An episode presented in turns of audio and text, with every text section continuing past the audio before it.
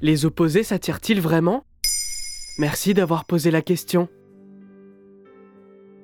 La pop culture nous berce d'histoires d'amour où tout oppose les deux amants. De Disney aux comédies romantiques, en passant par les chansons, c'est un poncif qu'on entend souvent quand on parle de relations amoureuses. Lorsque l'un est extraverti, l'autre est discret. L'un est bavard, l'autre est taiseuse.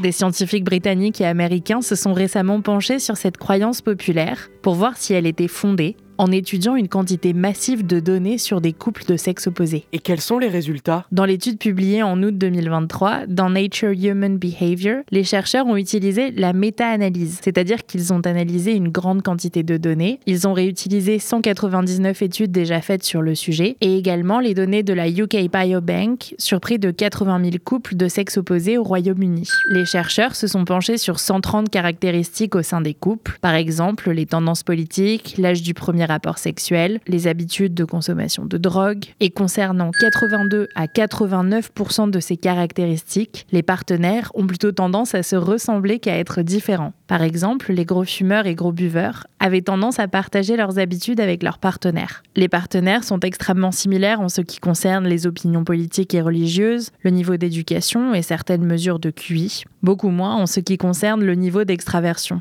Sur d'autres caractéristiques, les couples ont tendance à être plus souvent différents que similaires. Le chronotype, c'est-à-dire si une personne est du matin ou du soir, la tendance à s'inquiéter. Donc les opposés ne s'attirent pas en effet, c'est plutôt la règle du qui se ressemble s'assemble qui s'applique, à quelques exceptions près. Une étude publiée en 2016 dans Scientific Reports montrait qu'en ce qui concerne la génétique, la différence pouvait alimenter l'attraction. Ils avaient étudié les HLA, antigènes de leucocytes humains, des molécules présentes à la surface des cellules et qui permettent au système immunitaire de les identifier. Ces HLA sont propres à chaque être humain et d'après les chercheurs, plus ceux-ci sont différents, plus l'attraction sexuelle entre deux partenaires est forte. Mais pour ce qui est de la durabilité d'un couple, la recherche s'accorde pour dire que les partenaires doivent avoir des caractéristiques similaires en termes de comportement, de caractère ou d'opinion. En 2017, une étude par des psychologues dans le Journal of Personality and Social Psychology montre qu'on a tendance à choisir des partenaires qui nous ressemblent, en amour comme en amitié. Alors, si l'attraction sexuelle peut venir de la différence, partager des objectifs et une même vision du monde a tendance à resserrer et renforcer les relations. En fait, c'est plutôt un équilibre entre ressemblance et différence. En effet, mais certaines nuances et exceptions sont encore à étudier. L'un des auteurs de l'étude, Matt Keller, estime que les découvertes de ces dernières années ouvrent une porte intéressante dans la recherche. Beaucoup de modèles en génétique supposent que l'accouplement humain est aléatoire. Cette étude montre que cette hypothèse est probablement erronée.